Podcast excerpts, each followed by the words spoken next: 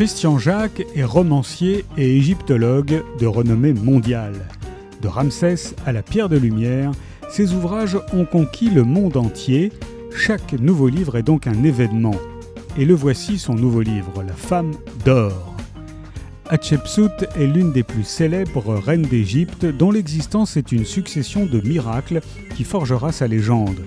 Aussi belle qu'intelligente, elle devient régente du royaume à la disparition de son mari, puis est désignée comme pharaon. En exerçant la fonction suprême, Hatshepsut devient homme, sans rien perdre de sa féminité.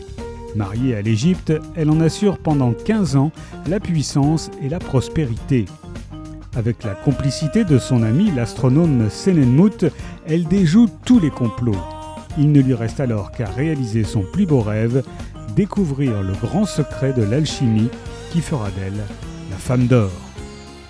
La femme d'or de Christian Jacques est parue chez XO.